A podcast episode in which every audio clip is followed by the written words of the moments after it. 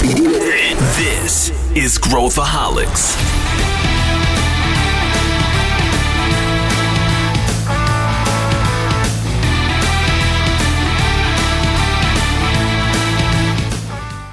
Olá pessoal, aqui é Pedro Weingärtner, sou CEO da ACE e esse é Growthaholics, o podcast da ACE para quem gosta de inovação e empreendedorismo. E agora a gente retoma a nossa agenda, diria uma agenda novo normal, né? não é mais normal porque a gente está gravando online, não é mais no estúdio durante algum tempo mas a gente vinha postando algumas, uh, alguns webinars que a gente fez numa série que a gente chamou de um Novo Normal, com várias pessoas muito legais. Se você não conferiu, dá uma olhada, tem muito conteúdo interessante. E hoje a gente continua uh, as discussões com, o nosso, com a nossa equipe maravilhosa. E o tema é digitalização. Como que as empresas estão lidando com esse novo momento do ponto de vista bem prático?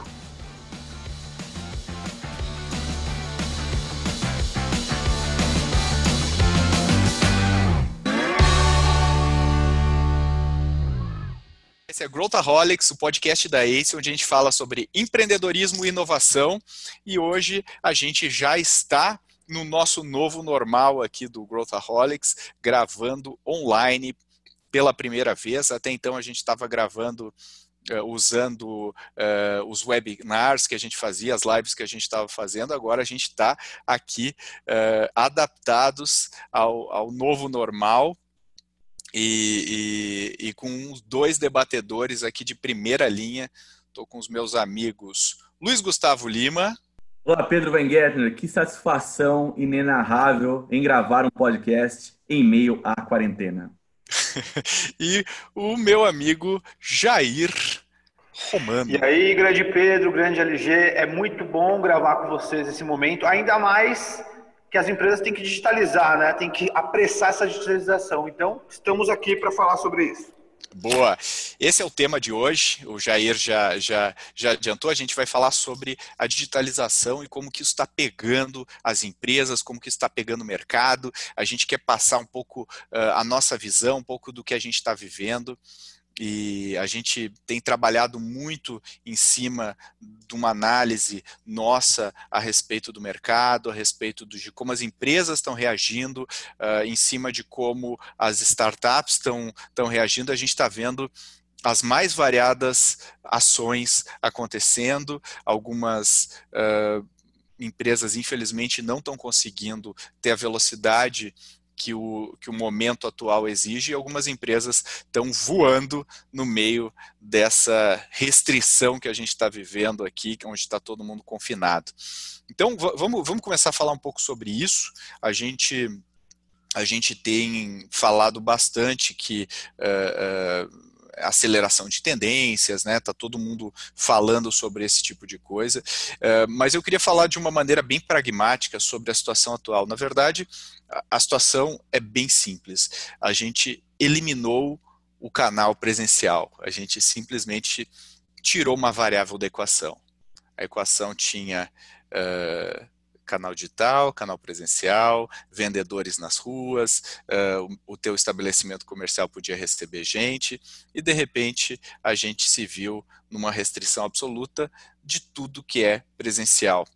E o que, que aconteceu? A água baixou e todo mundo ficou exposto. Quem estava já de uma maneira mais estruturada, trabalhando seus canais digitais, quem, quem entendia isso de uma maneira mais estruturada, conseguiu de alguma maneira reagir. Algumas empresas conseguiram uh, mais do que reagir, conseguiram se reposicionar, recriar valor, e outras empresas acabaram ficando paralisadas, ou, ou, e muito por causa da sua capacidade de execução nesse momento. Então é sobre isso que eu queria falar, e, e o, o, LG e o Jair não, não à toa estão por aqui, e eu queria primeiro perguntar para o Jair, o Jair, o, o que a gente viu, uh, e acho que você, você estando aí na linha de frente, né, o Jair dentro da ACE é quem cuida da, da, das nossas frentes de transformação digital, onde a gente entende, né, Jair, que é muito mais uma transformação cultural do que qualquer outra coisa, e, e eu queria um pouco da tua análise sobre as empresas que já estavam no movimento anterior à crise versus as empresas que começaram a agir durante a crise. O que, que você vê sobre essa diferença aí que parece parece sutil, parece simples, mas ela tem um, um impacto enorme. O que, que, que, você acha, Jair? Ah, Pedro, vamos lá. Eu acho, tenho, tenho algumas certezas durante esse caminho, né?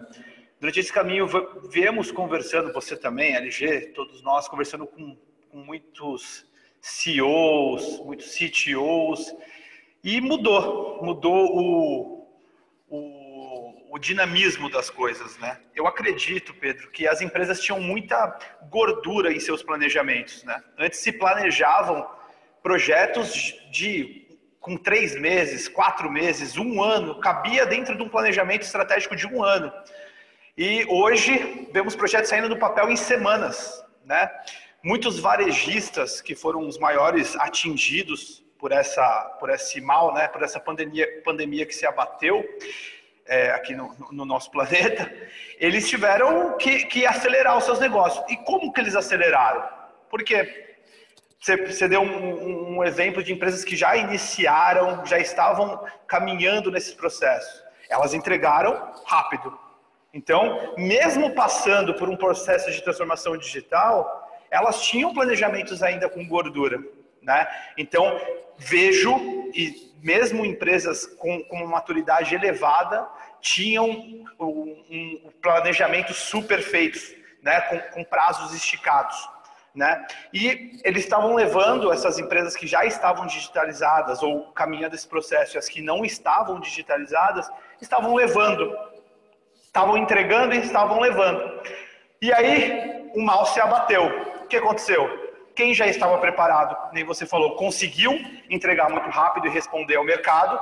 E quem não estava se digitalizando, por incrível que pareça, teve que fazer isso no meio do caminho.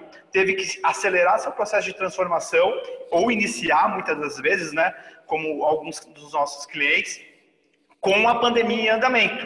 Né? Então, surgiu-se o comitê de crise, e esse comitê de crise trouxe assuntos de digitalização, trouxe assuntos de trazer o empreendedorismo para dentro da, da companhia, para ela se reinventar. Vi, Pedro, nesse, nesse momento, muitas companhias, grandes companhias, tendo uma segunda fundação, né? tendo uma segunda, um, um segundo modelo de negócio aparecendo, drive-thru de, de, de, roupa, né?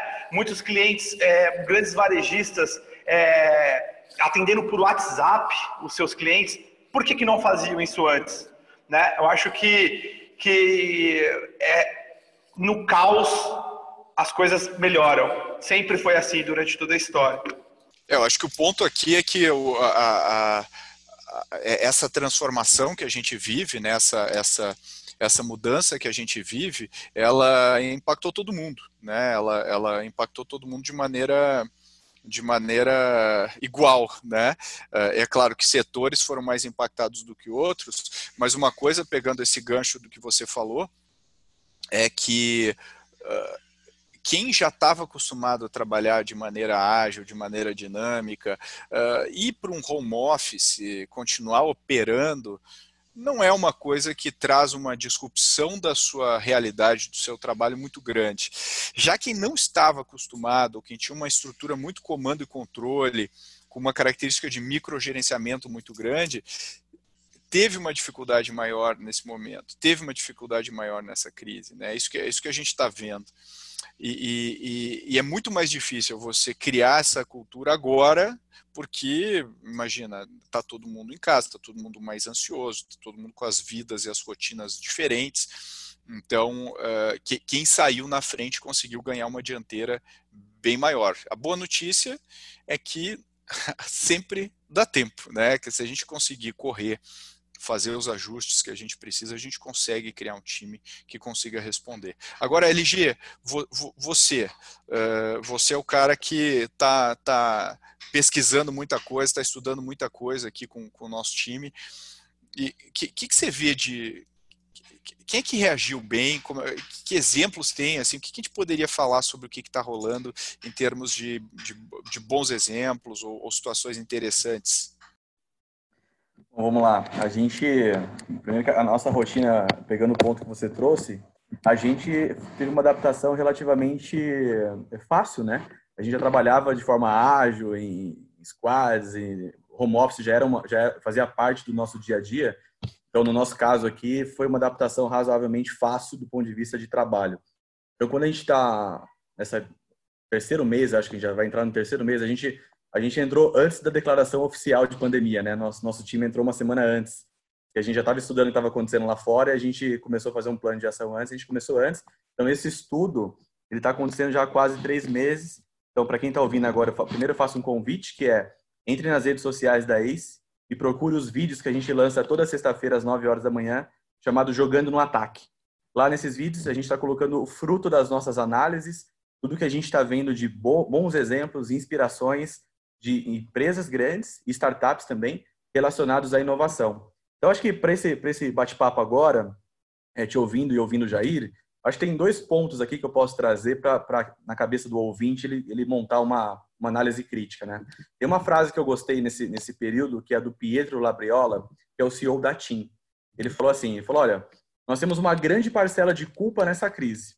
Por quê, né? Porque nós não tínhamos coragem digital e de inovação. Essa é que é a realidade. Mas essa é uma primeira pausa que eu queria fazer, porque eu estava ouvindo uma entrevista do Pietro, junto com outros CEOs, e para um CEO como ele chegar a público e falar assim, eu tenho uma boa parcela de culpa nisso, porque me faltou coragem digital, mostrou já um elemento importante nesse momento que a gente está vendo, que é a humildade. A humildade intelectual, que tem a ver com o que você disse. Quem já estava fazendo, certamente se deu melhor, está, está se dando melhor e vai se dar muito mais.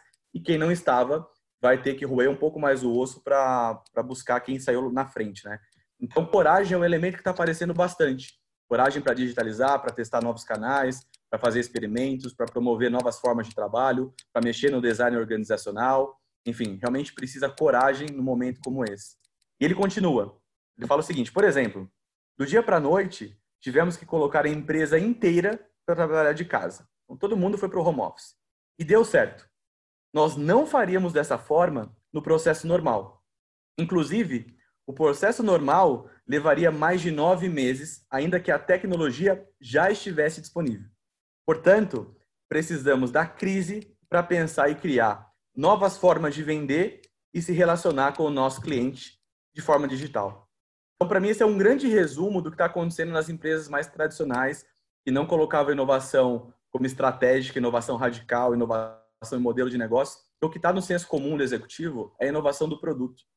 Eu faço um desafio aqui, você que está ouvindo a gente, pare para pensar e converse com as pessoas que trabalham na empresa que você está relação das áreas comercial, negócios, marketing, pesquisa e desenvolvimento, 90% das discussões são de produto. Quase nada se discute em multicanalidade, em digitalização do relacionamento com os clientes, em atendimento humanizado, em nova proposta de valor. Então, acho que esse é um, um bom preâmbulo, Pedro, para o lado da, do tradição.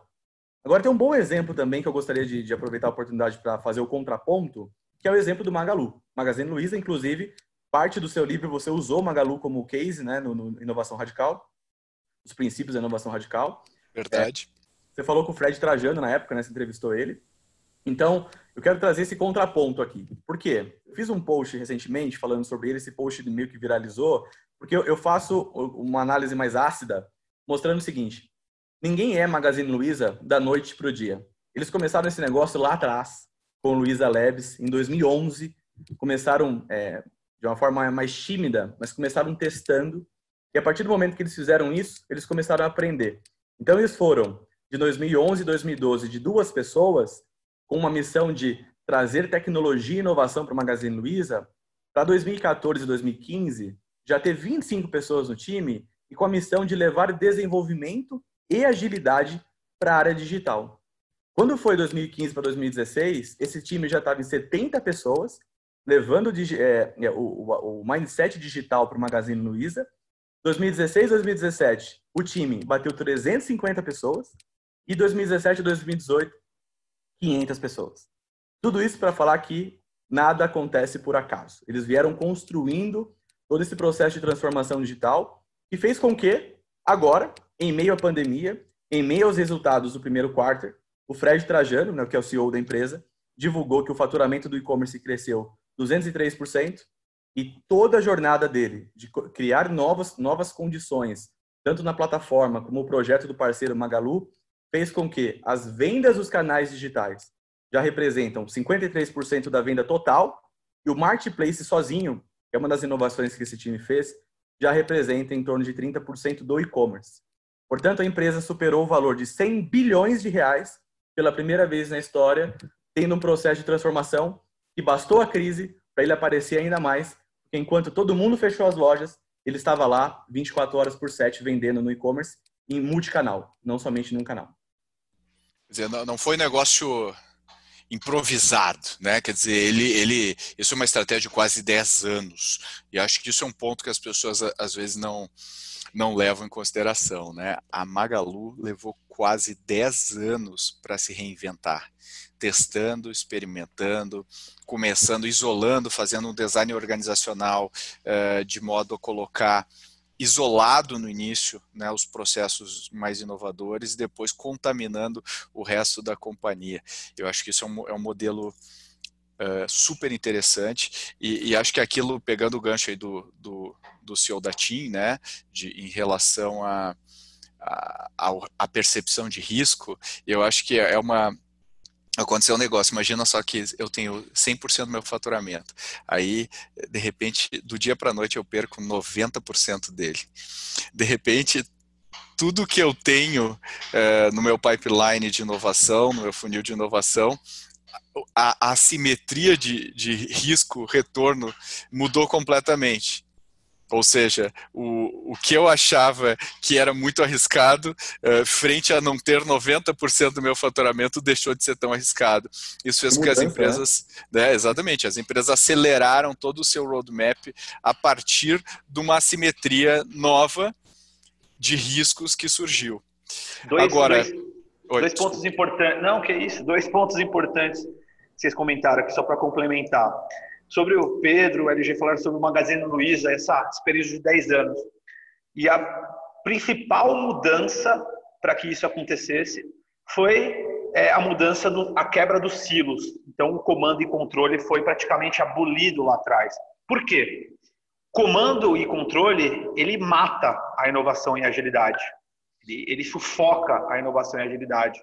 Né? A gente precisa ter uma estrutura que favoreça a liberdade intelectual das pessoas. E o Magazine Luiza, como o LG falou, conseguiu chegar e, e se transformar agora e, e, crescer em faturamento quando todos estavam caindo, porque ele favorece a liberdade intelectual. E um ponto também sobre o, o, o CEO da, da TIM, é, aquilo que eu falei, pessoal, está escutando, vocês perceberem como existiam gorduras nos planejamentos preciso mudar todo mundo para home office. Nove meses. Isso se deu em, em, poucos dias. Então, todos, ou grande parte, não vou, não vou ser generalista aqui, todos, mas grande parte do, dos projetos de TI, projetos de inovação, de lançamento de novos produtos estavam super valorizados. Sempre foi assim. As empresas geralmente gastam mais de 40% né, desperdiçam 40% de seus recursos com falta de processo, com silos, com burocracia. Então, é, quero deixar esse recado pessoal que está escutando para vocês entenderem que existia, existe ainda, existe mesmo com essa crise supervalorização dos projetos. E, e pegando esse gancho aí, Jair, é, legal, eu não fiz, sorry, não fiz meu dever de casa, é, não, não precisava, achava que não precisava, porque as coisas aparentemente estavam indo bem, mas agora eu tenho que fazer. Como é que eu faço qualquer tipo de processo no meio desse, dessa, desse caos que a gente vive? Como é que eu, como líder ou como gestor de uma área, de uma empresa, como é que eu, como é que eu penso sobre isso aí, na sua visão? Primeiro, pela parte do líder aí, é importante. Né? Quero deixar claro aqui que o líder herói aquele responsável por todo sucesso e todo fracasso e que nos trouxe até aqui, ele não nos levará adiante para um futuro digital. Então, o líder tem que ser revisto. Primeiro, primeiro ponto, né? O líder digital, ele precisa aprender e conviver com o fato que após esse processo e agora durante esse processo, o chefe de fato é o cliente. E a sua canetada ali que ele que ele estava acostumado, grande parte dos líderes, né, já não tem mais tanto valor. Então, o primeiro passo é mudar a cabeça do líder. O, o líder precisa pensar diferente, o líder precisa reagir diferente e o líder precisa agir diferente nesse processo de transformação digital. Né? As organizações hoje, hoje precisam do tipo diferente de líder. Esse é o primeiro passo, Pedro. E, pra, e tecnicamente, né, sendo bem, bem assertivo é, de como inicia um processo de transformação, você precisa entender os seus times, precisa entender as suas gerências, então você precisa entender a sua operação, você precisa entender o seu nível tático e você precisa entender seu nível executivo. E nada melhor do que isso, do que fazer um deep dive nessas áreas com perguntas certas, né, para cada um desses níveis e sair daí com um plano de transformação digital. Porque, pessoal, que tá, nossos ouvintes aí, quem não perde tempo planejando, gasta muito tempo e dinheiro para corrigir o que não foi planejado, né? Então, o primeiro passo, Pedro, é, é, é se entender. Então, mesmo nesse processo de turbulento que estamos passando, precisamos tirar um tempo de algumas semanas aí, de alguns dias, para nos entender. É, é, é, nessa linha. Depois a gente, com esse plano na mão, embaixo do braço, a gente segue para o processo de transformação, que é descobrir produtos de formas diferentes, transformar a TI em um, uma área estratégica. Todas as grandes empresas hoje, elas se transformam em empresas de TI. Você pega grandes bancos, né, e até as fintechs aí, né, são, como o próprio nome diz, são empresas de TI. Você pega o Magazine Luiza, tem um core muito forte em TI. Você pega um banco quase centenário, que é o Itaú, ele vem no movimento de se transformar numa empresa de TI. Né? Então, também precisamos tornar a TI estratégica. E outro ponto importante, precisamos ter todas as iniciativas da companhia que estão em andamento e as que estão por vir alinhadas, alinhadas nesses três níveis.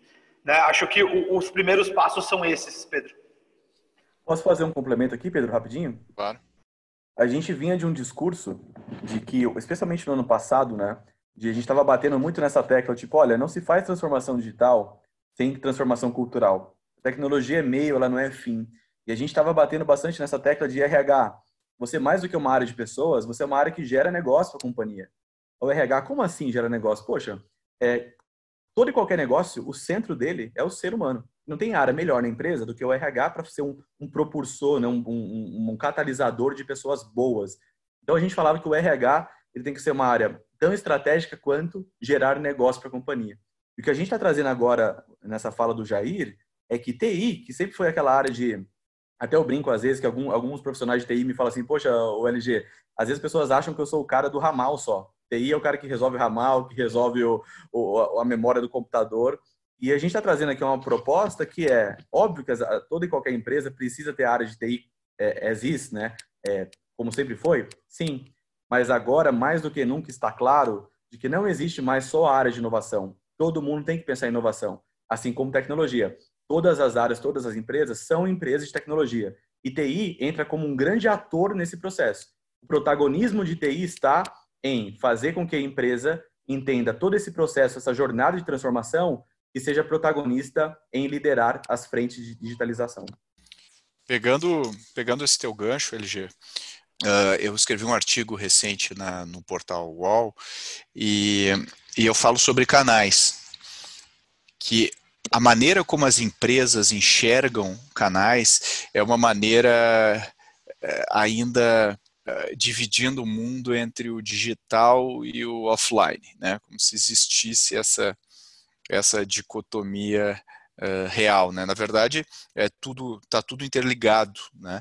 E, e, e, quando a gente pensa que imagina, eu estou pegando um exemplo extremo, né? Imagina um varejista aí que perdeu 90% do, do seu faturamento, alguns até mais, porque teve que fechar todas as lojas, o que fica não é o digital.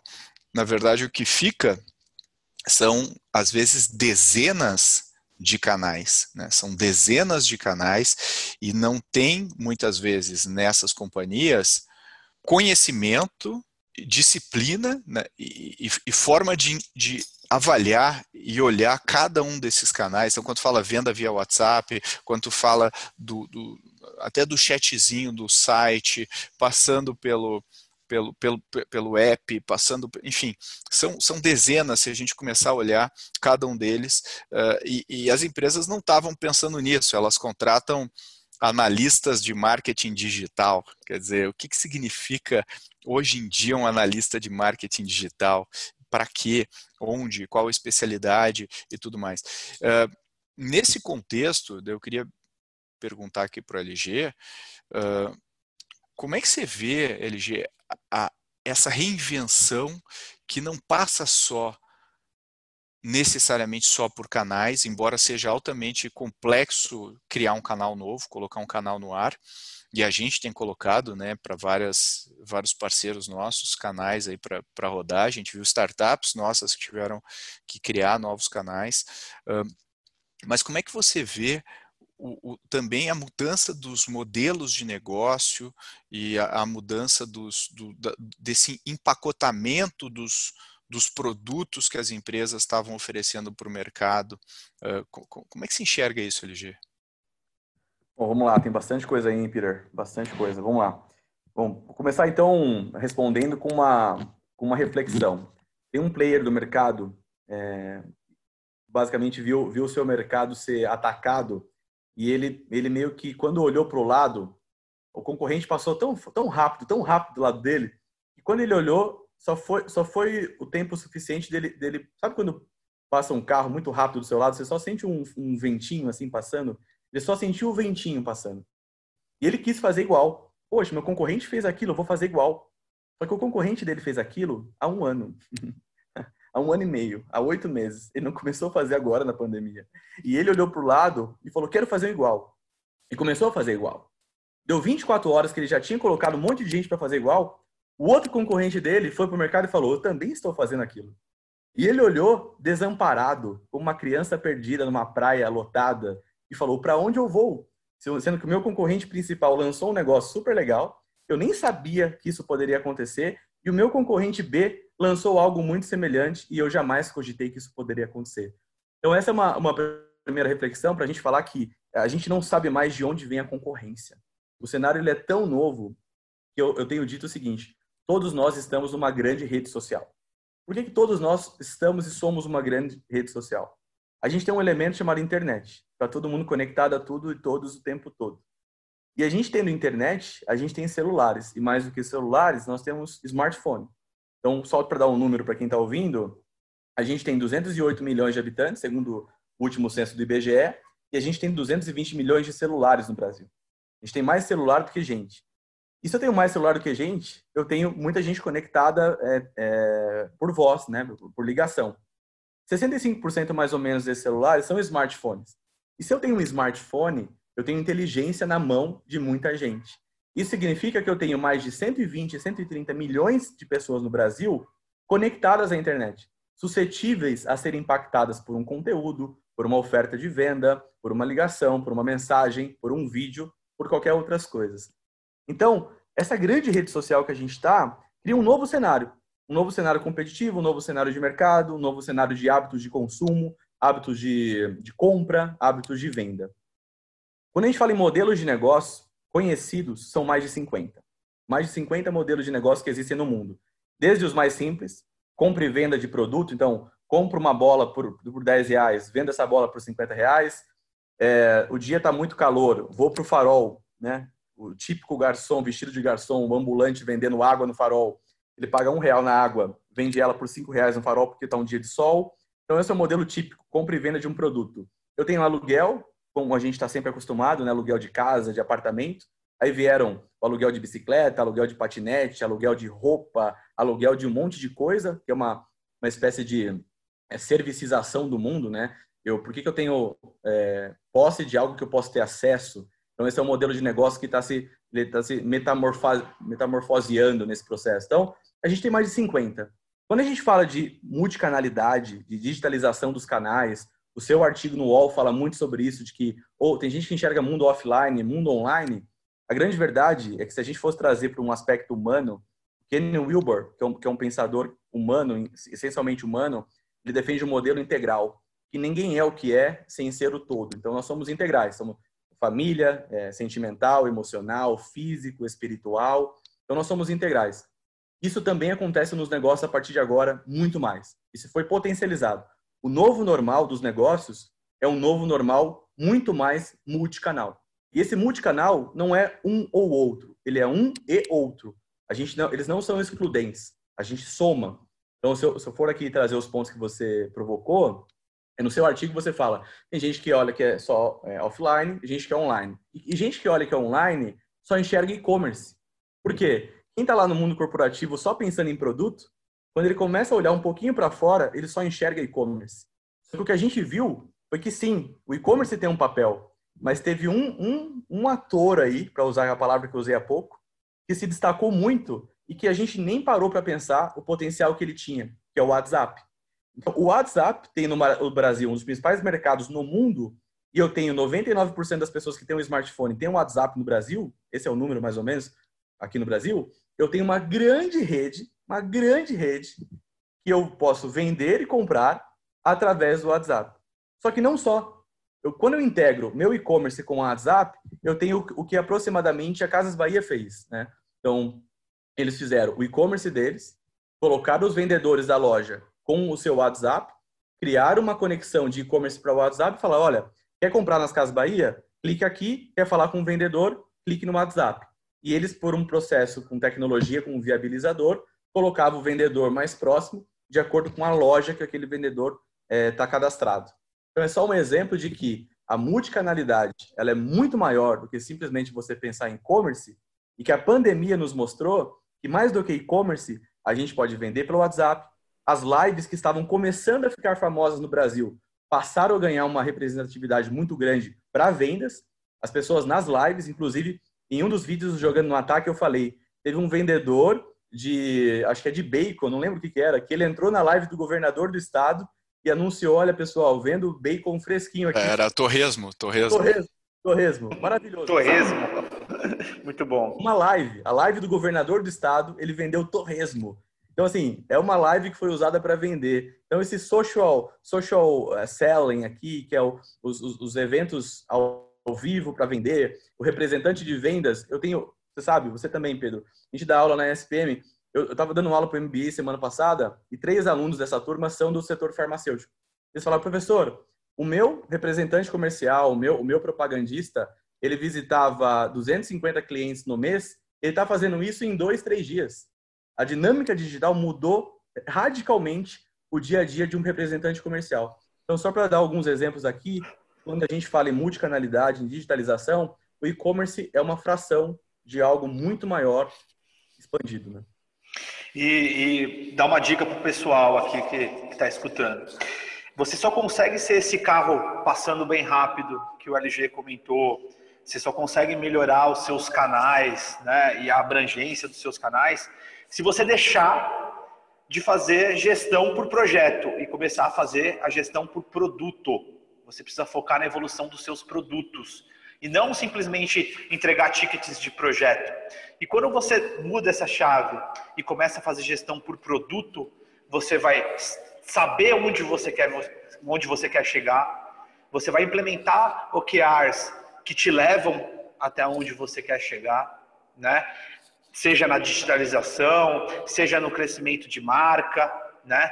Seja que você seja o top 1 aí do mercado que você deseja. Então, acho que um, uma mudança de chave que quem está escutando e pode e tem essa chance de implementar na sua área ou na sua empresa é deixar de fazer gestão por projeto e começar a fazer gestão por produto. E o último ponto, bem rápido, é, precisam as pessoas precisam encarar que a transformação digital não é algo do futuro, como o LG falou, senão esse carro passa muito rápido aí, e é algo que você precisa fazer no presente, senão você vai ficar para trás. E é algo contínuo. Se você achar que você evoluiu demais, que você está muito bem, que seus times são multidisciplinares, que você tem uma estrutura de data lake robusta, tem alguém, um concorrente correndo para chegar em você e passar você.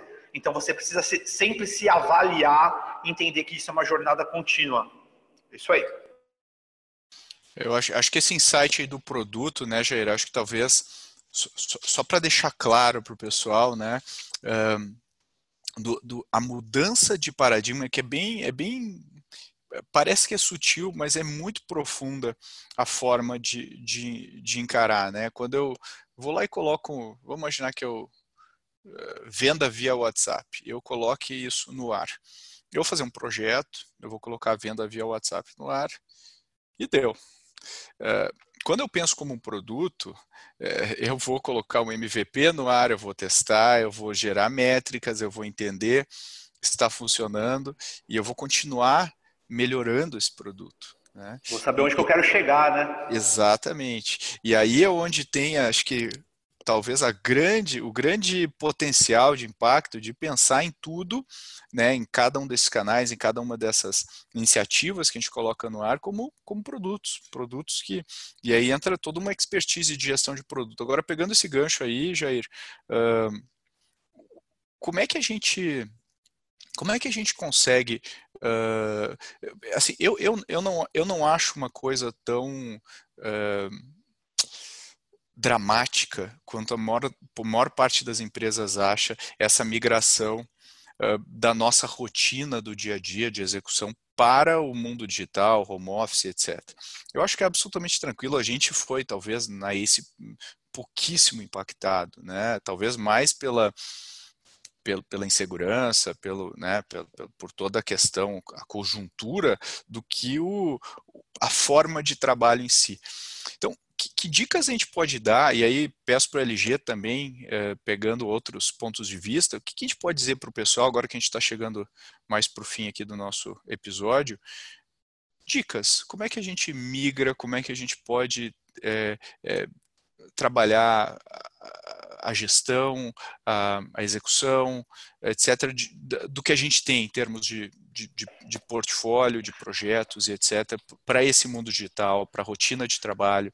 Se vocês puderem uh, elaborar um pouco em cima disso. Tá, vamos lá. Minhas dicas são, são quatro. E aí, número bem, bem pequeno e simples de, de atingir. Né? Eu tenho quatro grandes dificuldades num processo de transformação digital. Primeiro é um, road, um, um roadmap específico. Então, eu preciso ter as, que as minhas iniciativas sejam ambiciosas e elas sejam priorizadas e alinhadas em diferentes níveis, que é essa gestão de portfólio que você falou, Pedro. Isso é algo muito importante. E apenas 10% das empresas brasileiras tem essa gestão de portfólio integrada. Isso é muito importante para o processo de transformação. Reiterando aqui, por quê? Eu tenho que garantir que o indivíduo que está tocando uma iniciativa X esteja alinhada com a estratégia da companhia, porque senão eu estou desperdiçando tempo e dinheiro. Eu preciso fazer o mínimo possível para entregar o máximo de valor para o meu cliente né? Pareto. Você tem que fazer é, pouco e entregar muito. Apenas 20% das funcionalidades de um sistema ou de um, de um projeto, de uma planilha Excel, elas são utilizadas pelo usuário final. Por quê? Porque as pessoas, os líderes de projeto ultimamente, não têm a, a, na, em sua rotina trazer o cliente para a discussão da solução. Então, preciso ter um roadmap específico ambicioso, priorizado com o cliente. Outra dificuldade, e é um ponto também respondendo a sua pergunta, dados e analytics. Eles precisam ser capturados estruturalmente e integrados via infraestrutura robusta. Preciso ter um CPD, um DMP otimizado, integrado, com data lake fornecendo visão 360 sobre o cliente. Porque o cliente hoje, Pedro, ele vê na TV, ele vê no Instagram uma influenciadora digital, ele quer agora. Então as empresas precisam capturar esses dados e precisam entregar essa solução para o cliente. E eu preciso ter uma esteira de entrega, né? uma, uma esteira de descobrimento contínuo e de, e de entrega contínua estruturada dentro da companhia. Então, isso também é um outro ponto. E apenas 12% das empresas brasileiras executam bem essa prática. Então, se você não está fazendo isso, você precisa fazer porque você vai passar na frente de um monte de concorrentes. Outro ponto bem importante: talentos. Você precisa identificar talentos, capacitar talentos e reter esses talentos. Então, o que, eu indico como dica? Ter um radar, um mapa de competência dentro da sua companhia, né? criar esse mapa de competência, estruturar uma academia de métodos ágeis dentro da companhia, implementar um centro de excelência dentro da sua companhia, dentro da sua empresa, e que esses funcionários passem por reciclagens é, rotineiras aí e, e se sintam felizes nas suas rotinas, porque eles têm maestria em entregar o que lhe foi designado.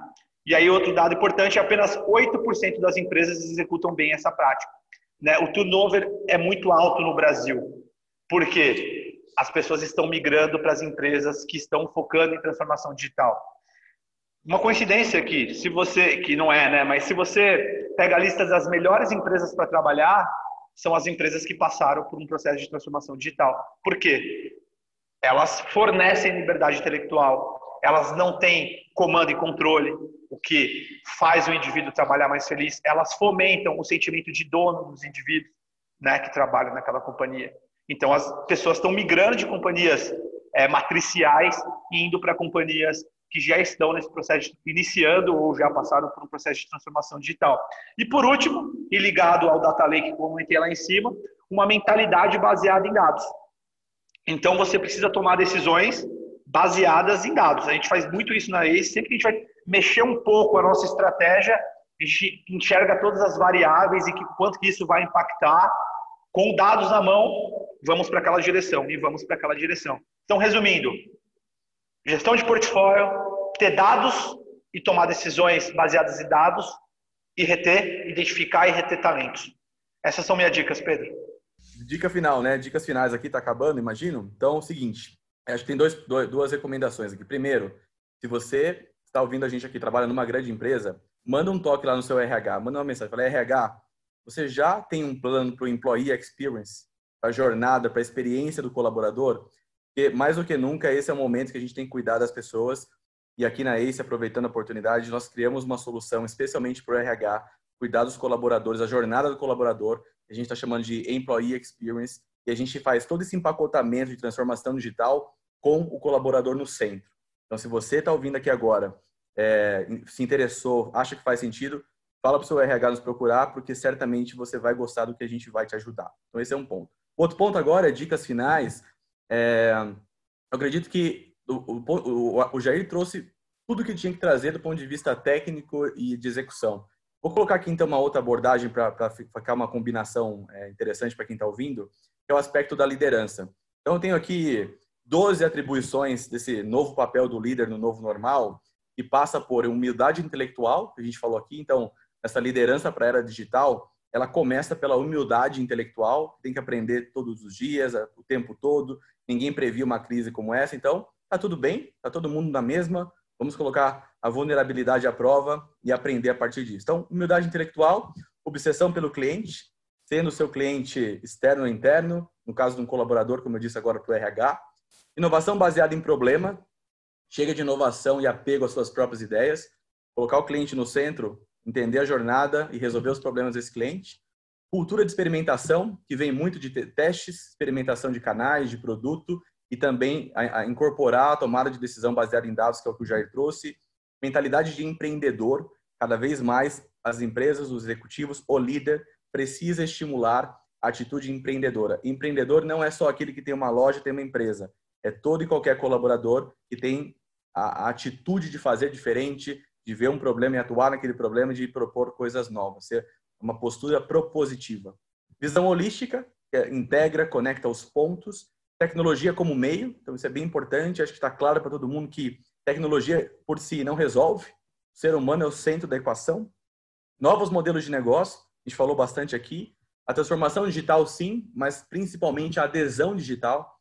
se preocupar com que as pessoas entendam como, como trabalhar com, com a tecnologia, como adotar a tecnologia, como aprender e evoluir a partir dela. Times ágeis, a gente tem dito bastante sobre isso, né? multidisciplinaridade, perfis complementares, é, não só metodologia ágil, porque isso por isso não resolve, metodologia ágil com um Lean, uma cadência de construção, multidisciplinaridade, então quanto mais diversidade, mais criatividade tem, mais inovação tem, e por fim, comunidade, estamos todos no mesmo barco, estamos todos numa grande rede social. Pedro Weingärtner. Poxa, depois que, que aula, hein? Agora, se você não leu esse artigo que o LG está mencionando, também vai estar tá aqui nas notas do, do episódio, vale a pena, saiu na HBR, Bela, belos insights aí para gente, a gente refletir. Eu acho que esse é o momento, né, senhores, de, de, de da gente se reinventar, da gente uh, mudar a nossa concepção de risco, a gente entender que o que a gente achava arriscado não é tão arriscado. Arriscar hoje é não fazer nada, é achar que vai tudo voltar como era antes. Já não era assim, mesmo antes dessa crise. Aliás, eu acho que as grandes mudanças que a gente vê nessa crise são de mentalidade e não do cenário efetivo uh, de negócios, porque as pessoas estão vendo, poxa, eu preciso de tanto espaço físico assim, eu preciso estar tá todo mundo um do lado do outro para trabalhar, eu preciso pegar duas horas no trânsito, para quê? Eu preciso uh, fazer uma reunião cara a cara uh, e pegar um avião e passar dois dias longe da minha família, quando eu posso fazer isso aqui via call e resolver uh, esse assunto. Então é muito mais uma mudança na mentalidade do que nos fundamentos do negócio. Os fundamentos, os clientes continuam lá, continuam satisfeitos ou insatisfeitos, continuam precisando dos, dos nossos produtos, a grande maioria, uh, só que eles mudaram também, mudaram as suas prioridades. Então, acho que esse é um momento importante da gente parar e ouvir. Ouvir o cliente, ouvir o funcionário, ouvir o mercado, o que está acontecendo, porque eu tenho certeza que em um ano, dois anos, a gente vai ter casos de empresas que a gente não imaginava que iam tomar a dianteira que elas tomaram nesse espaço, porque essas empresas estão aquecendo os motores agora. Então acho que esse é o, acho que esse é o, o, o cerne da questão é esse. Né? Então a gente está no momento talvez mais propício que a gente já viveu nos últimos anos para inovar. A gente inova quando a gente se coloca uma restrição, não quando a gente tem abundância. E agora a gente está se colocando forçadamente uma restrição. Eu queria terminar aqui uh, pedindo para a gente refletir sobre né, esse, esse momento aí da digitalização, eu queria acabar agora o nosso episódio respondendo a nossa pergunta. Né? A crise acelerou a digitalização das empresas? O que, que, vocês acham? Eu já meio que respondi o que eu acho. O que, que vocês acham, LG e Júnior? É, acelerou porque, reforço aqui que as empresas tinham muita gordura para queimar em seus planejamentos. E o Pedro já adiantou aí, e eu acredito muito que indivíduos e empresas e toda a humanidade ela cresce na dificuldade. E quando passamos essa dificuldade, é, as coisas aceleraram, né? Então, certamente, Pedro, acelerou. O recado que eu quero deixar é que vocês precisam, os nossos ouvintes aí, precisam pensar na transformação digital como se fosse algo difícil, porque é algo difícil. Então, pense numa escalada. E durante essa transformação, durante essa escalada, muita coisa vai mudar. Como aí essa pandemia que se abateu. E apesar disso, você deve persistir e para além disso, liderar a mudança de processos, de cultura, de tecnologia, seguir nesse ritmo da escalada, manter a calma e ainda inspirar os seus colaboradores rumo ao objetivo de transformar a companhia. Né? Realmente não é fácil. A transformação digital não se deve encarar como algo fácil. Como o LG trouxe, é, o Magazine Luiza aí demorou 10 anos para alcançar esse nível de excelência. Né? Mas, se a sua organização, mesmo líder de mercado, viu pessoal, não, se transform, não transformar os seus negócios digitais corretamente, logo ela se tornará obsoleta e irrelevante para o consumidor digital. Então é esse recado que eu quero deixar para vocês. Boa, e você, meu amigo LG? Bom, vamos tudo, né? Sem dúvida. Acelerou, acelerou muito, mais do que acelerar a adoção digital de canal, por exemplo, de vendas, relacionamentos com os clientes. Muitos outros projetos que ou estavam na gaveta ou estavam sendo empurrados com a barriga é, tomaram uma outra proporção, uma, um outro ritmo estratégico, uma outra priorização e entraram novamente na rota aí de desenvolvimento de produtos, serviços e os projetos em si. Então, sem dúvida nenhuma, se tem um aspecto positivo de tudo que está acontecendo com a gente agora, um é esse, esse sem qualquer sombra de dúvida, assim, não tem nenhum outro adjetivo para usar. Nós aceleramos, por conta desse problema, todos os projetos relacionados a digital. Boa! Com isso, encerramos mais um episódio do Growthaholics. Queria agradecer a participação aí do meu amigo Luiz Gustavo Miranda uh, Silva de Lima e do meu amigo Jair Júnior Romano. Valeu pela participação de vocês dois. Valeu. Obrigado. Muito obrigado, pessoal. É sempre é muito bom. Eu amo falar sobre isso, então quando eu falo, eu fico extremamente feliz. Precisando é, bom, é só chamar no LinkedIn que eu que eu ajudo. Jair, foi um prazer. Foi um prazer, Jair. É uma satisfação dividir aqui com vocês. Pode... prazer enorme. Fico feliz, fico feliz. Muito bom. Obrigado, Obrigado. Pedro, mais uma vez. Valeu, galera. Bom, então, chegamos ao fim do nosso episódio. Se você, se você tem, tem sugestões de pauta para a gente trabalhar, se você quer simplesmente comentar, dividir suas opiniões, a gente vai ter o maior prazer em receber as suas mensagens, tanto via e-mail, é, quanto comentários no LinkedIn, no Instagram. A gente está super ativo lá, vai ser um prazer. E, por favor, assine, faça, uma, faça um favor para a gente, assine o Growthaholics no seu leitor de podcast favorito, avalie cinco estrelas, se possível, e, e recomende para os seus amigos. Valeu, pessoal. Até a próxima. Boa.